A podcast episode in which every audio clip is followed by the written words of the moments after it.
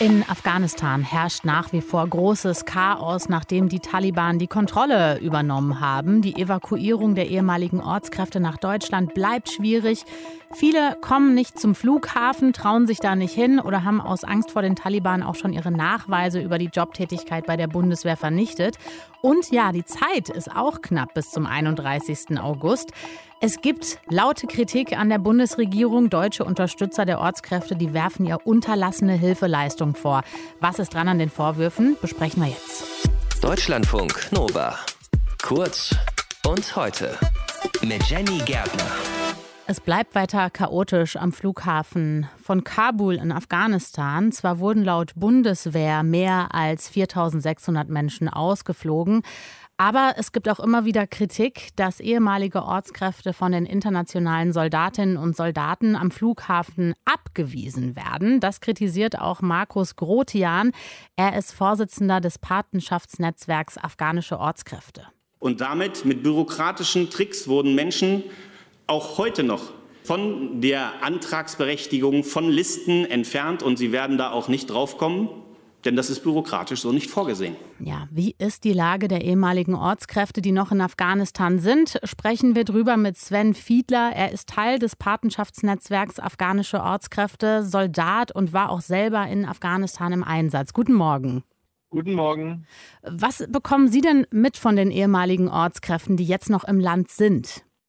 Ja, also die Menschen vor Ort sind verzweifelt, werden auch zunehmend verzweifelter. Ähm, wir kriegen immer mehr Nachrichten, wo uns Leute um Hilfe bitten, die sagen, sie verstecken sich seit drei, vier Tagen im Keller oder wechseln, versuchen ähm, bei Verwandten die Häuser zu wechseln, weil die Taliban von Tür zu Tür gehen und sie suchen. Und äh, man merkt schon, dass die Leute langsam auch doch die Hoffnung verlieren, noch ausgeflogen zu werden, weil sich die Lage am Flughafen immer noch nicht gebessert hat und sie für sich keine Chance mehr sehen, in die Flieger zu kommen. Ja, vor allen Dingen ist ja jetzt auch relativ klar, spätestens am 31. August ist Schluss mit der militärischen Evakuierungsaktion. Wir nehmen das die Menschen vor Ort auf, mit denen Sie da in Kontakt sind? Da muss ich ganz ehrlich sagen, ähm, das ist zumindest bei uns noch nicht Thema, weil, also wann sie ausgeflogen sind, die Menschen realisieren auch, dass die Lage am Flughafen, die wird halt, solange irgendjemand am Flughafen ist, wird die Lage so bleiben. Das hätten wir wahrscheinlich auch über drei, vier Wochen so lange ausdehnen können, bis halt alle Afghanen aus Kabul zumindest aus dem Land gebracht wurden, weil solange Menschen vor Ort sind, werden die sich vor dem Flughafen scharen und die Situation wird sich nicht verbessern. Dementsprechend liegt der Fokus der Menschen derzeit gar nicht so sehr da drauf, sondern einfach allgemein überhaupt zum Flieger zu kommen oder antragsberechtigt zu sein. Ja. Wieso werden denn Ortskräfte am Flughafen abgewiesen und machen das andere Länder tatsächlich auch so? Das ist für uns wahnsinnig schwer nachzuvollziehen, warum das so ist. Ähm, Viele werden auch zum Beispiel vom Krisenstab angerufen, dass sie jetzt zum Flughafen kommen sollen. Und auch diese werden zum Teil von den Amerikanern am Tor abgewiesen. Das ist für uns dann schwer nachzuvollziehen, ob es an der Absprache liegt, ob vielleicht ein Schichtwechsel war und der falsch übergeben wurde. Es ist auf jeden Fall für uns, weil wir auch wenig Informationen von den Ämtern bekommen, total schwer nachzuvollziehen und damit auch schwer, den Menschen vor Ort was an die Hand zu geben, wie sie sich verhalten sollen. Also die Lage ist sehr unübersichtlich. Und ich weiß, dass viele Nationen die Probleme haben. Manche gehen damit anders um. Die Briten zum Beispiel fahren mit Fahrzeugen in die Stadt rein und holen Leute raus. Das funktioniert wohl besser. Aber dieses Grundproblem mit, der Kommunikation am Flughafentor haben, glaube ich, mehr oder weniger alle. Wer hat denn da aus Ihrer Sicht versagt?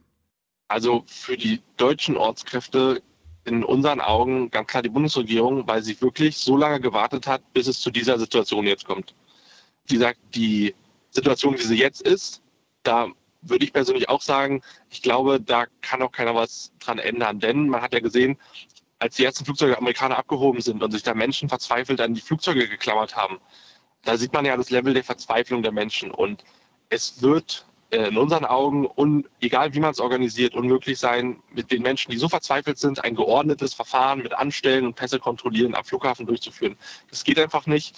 Aber man hat es halt bewusst in unseren Augen so lange aufgeschoben, bis diese Situation entsteht. Und jetzt steht man halt vor dem Scherbenhaufen des eigenen Nichthandels sagt Sven Fiedler, Teil des Patenschaftsnetzwerks Afghanische Ortskräfte, selber Soldat und war auch selber in Afghanistan im Einsatz. Vielen Dank fürs Gespräch und die Einschätzung. Danke, tschüss.